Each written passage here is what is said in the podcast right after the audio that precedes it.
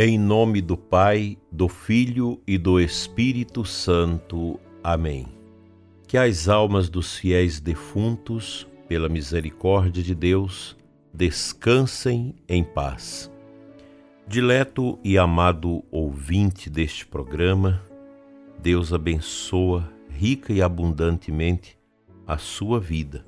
Sou Dom Adair, bispo de Formosa. Falo para todos vocês aqui da nossa diocese e também para os ouvintes que nos acompanham de outras localidades, entregando ao Senhor os seus trabalhos desta semana, suas preocupações, e aqueles ouvintes que já não conseguem mais trabalhar por causa da idade e da enfermidade, eu os consagro para que façam uma grande intercessão pela Igreja nesses tempos que nós estamos vivendo. Dando sequência à nossa meditação tão importante sobre o livro O Corpo Místico de Cristo, do Bispo Fulton Sheen, a versão que eu tenho é da editora Molokai. Na página 66, ele vai nos ensinar sobre a Igreja. Como algo em crescimento e com poder de incorporar todos os homens a si, este corpo muitas vezes aparenta ser um reino. Nem todos os que estão ali circunscritos seriam perfeitos.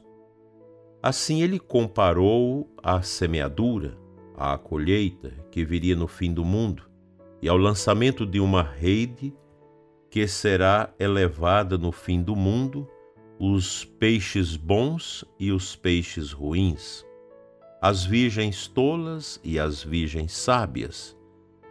Haverá escândalos, ovelhas dissimuladas, inveja, a busca dos primeiros lugares à mesa, a tentativa de assenhorar os outros, até que haja a vingança final, quando ele vier nas nuvens celestes para separar as ovelhas dos cabritos expurgar os inimigos do reino e recompensar a cada homem conforme sua obra. Jogaríamos fora todos os padrões terrenos ao selecionar as células do corpo e os cidadãos do reino. Judeus e pagãos seriam membros, o filho mais velho não deve pressupor que o pecado do irmão pródigo e posteriormente seu perdão excluíra-lhe do patrimônio. Aqueles que chegarem atrasados a esta nova companhia espiritual e trabalharem tão duro, quanto também receberão como os que suportaram o calor e os fardos do dia. Convidados que recusar os banquetes serão preteridos em nome dos pobres das estradas e vielas, e mendigos, como Lázaro, serão preferidos aos tantos ricos como foi com aquele homem rico. Mas ainda, enquanto houver escândalos vindo de dentro e perseguições vindo de fora, os membros do reino não devem temer o seu fim, porque ele fundou sobre uma pedra, e dela estará junto todos os dias, contra a qual as portas do inferno não podem prevalecer até a consumação do mundo. Dileto ouvinte, é uma meditação extremamente profunda e oportuna. Vamos falar um pouquinho sobre isso. Eu lembro que alguns anos atrás, eu creio que há sete, oito anos atrás, um cardeal da Santa Igreja, numa entrevista, eu não me lembro o nome desse cardeal, não sei se é ainda vivo. Numa entrevista, ele disse: do ponto de vista humano, a igreja não tem jeito, ela está falida. Mas, do ponto de vista espiritual, não, pois ela é assistida pelo seu fundador. E nesse texto, nós podemos pensar: quem é o povo de Deus da nova aliança? Quem são as pessoas que estão na igreja?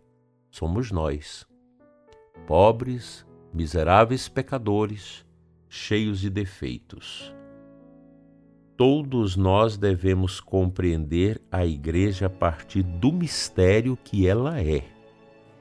A igreja é um mistério. São Jerônimo diz: é a túnica de Cristo. E nela nós vamos sendo chuleados, nós vamos sendo costurados, agregados pelo batismo. A dimensão fenomenológica da igreja, aquilo que é possível ver como estampa da igreja a partir dos seus membros, dos seus filhos e filhas batizados, é uma falência. Pois se nós olharmos a igreja a partir de nós, que estamos inseridos nela, então realmente não tem solução. Por quê? Porque eu não presto, sou cheio de defeitos. Você também que me escuta certamente tem um monte. Aí você olha para a nossa paróquia, a paróquia onde a gente participa, cheia de gente defeituosa, cheia de gente com problemas. Sacerdote com suas limitações, o diácono também, as religiosas também, os ministros da comunhão, as lideranças, cada um no seu cada qual, de pecado, de fragilidade, de desobediência, quanta miséria pesa sobre nós. Mas aqui está a beleza. Nosso Senhor, e, o Fotonchin cita isso em diversas passagens, ele diz daqueles que lutam, que pelejam, que reconhecem suas misérias, esses serão curados. Podemos lembrar, por exemplo, o filho pródigo que ele cita aqui. O, o irmão mais velho, o todo-poderoso, corretíssimo, expurga o irmão, que é perdoado pelo seu gesto de humildade de reconhecer que não vale nada e que precisa da misericórdia do Pai, precisa do amor do Pai. Pai, perdoa-me porque eu não te obedeci, eu deixei tudo, então eu venho aqui, trata-me como um empregado seu, não como teu filho. É atitude humilde. Essa deve ser a minha e a sua atitude dentro da nossa igreja. Todos nós devemos ter esta capacidade de humilhar e reconhecer que nós somos cheios de defeitos, mas Deus não quer que nós sejamos como os anjos ou como Nossa Senhora, porque nós somos herdeiros da mancha do pecado original. Nós carregamos essas misérias dentro de nós. Ao longo desse livro, nós vamos voltar muitas vezes a esse tema, para que possamos aprender o exercício da humildade, o exercício da purificação, o exercício da maturidade interior, o exercício da capacidade de dobrar a nossa cerviz dura, nossas inclinações errôneas, eu preciso mudar. Mais do que ninguém, eu sei que eu, como bispo, preciso mudar muito. É uma luta, prezado ouvinte, porque a gente traz defeitos, nós trazemos mazelas, às vezes, da nossa infância, da nossa juventude, até do ventre. E essas mazelas, elas estão grudadas na nossa história. E a gente precisa rezar com elas, rezar nessas situações da nossa vida para que a gente seja curado. Eu tenho as minhas enormes limitações e creio que você também que me escuta também. Os santos foram homens e mulheres que ajoelharam diante de Deus e pediram perdão pelas suas misérias. Quantas misérias! Mas a beleza da igreja é porque ela é santa, mas o seu povo peca. O seu povo é frágil. O seu povo precisa humilhar-se. E humilhar com todo o coração, no arrependimento, na confissão e na conversão das suas misérias. A igreja é isso. Não tem como ser diferente. Então, aqui eu quero dirigir a você que afastou da igreja. Você que até passou para outra igreja, escuta o nosso programa. Volta, volta à sua casa. Volta para a igreja. Você que está afastado, não fica assim não. Perdoa o padre que foi fragilizado ao te corrigir erroneamente. Perdoa o bispo, perdoa a religiosa, o membro de pastoral, o ministro da comunhão, o coordenador, quem quer que seja. E quando a gente vai à igreja, não vamos ficar olhando as pessoas com seus defeitos. Vamos olhar as pessoas como templos do Espírito Santo, como imagem e semelhança de Deus, que precisa da minha oração, que precisa dos sacramentos, que precisa de Deus. Vamos olhar assim e a gente não vai ficar nesse marasmo farisaico de pensar que a igreja não presta porque todos que estão ali têm seus defeitos.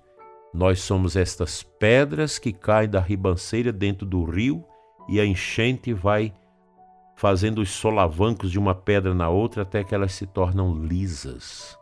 Serve até para enfeitar as construções. Deus quer fazer isso conosco. No dia a dia, nos curando, nos dando a graça da libertação para sermos não essas pedras pontiagudas, mas essas pedras buriladas, lisas, bonitas, curadas pela confissão, pela comunhão, pelo arrependimento e pela conversão. Vamos fazer esse esforço. Nossa igreja é bela porque ela é a túnica de Cristo.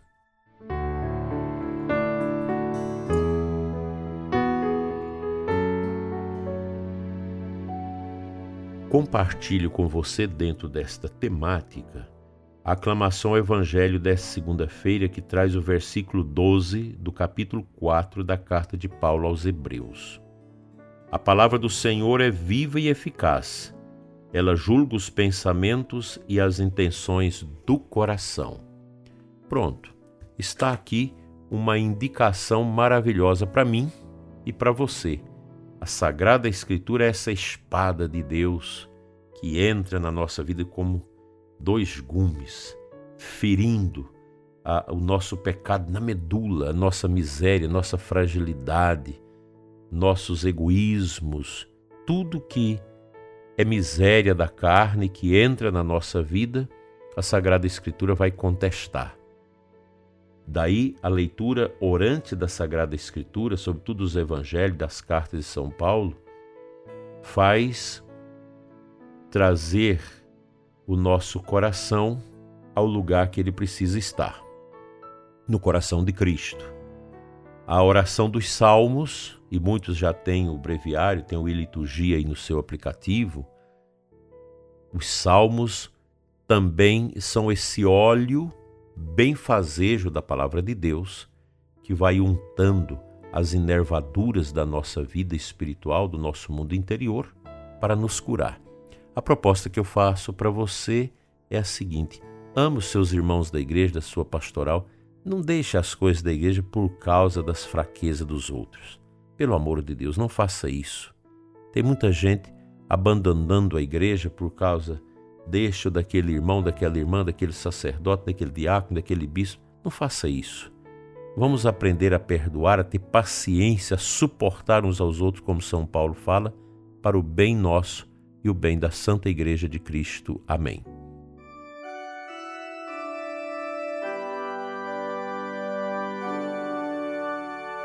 Senhor nosso Deus, eu oro neste momento pelos católicos que afastaram da igreja porque não foram capazes de suportar os irmãos com pecados, misérias, com soberbas, orgulhos, vaidades e tantos outros males.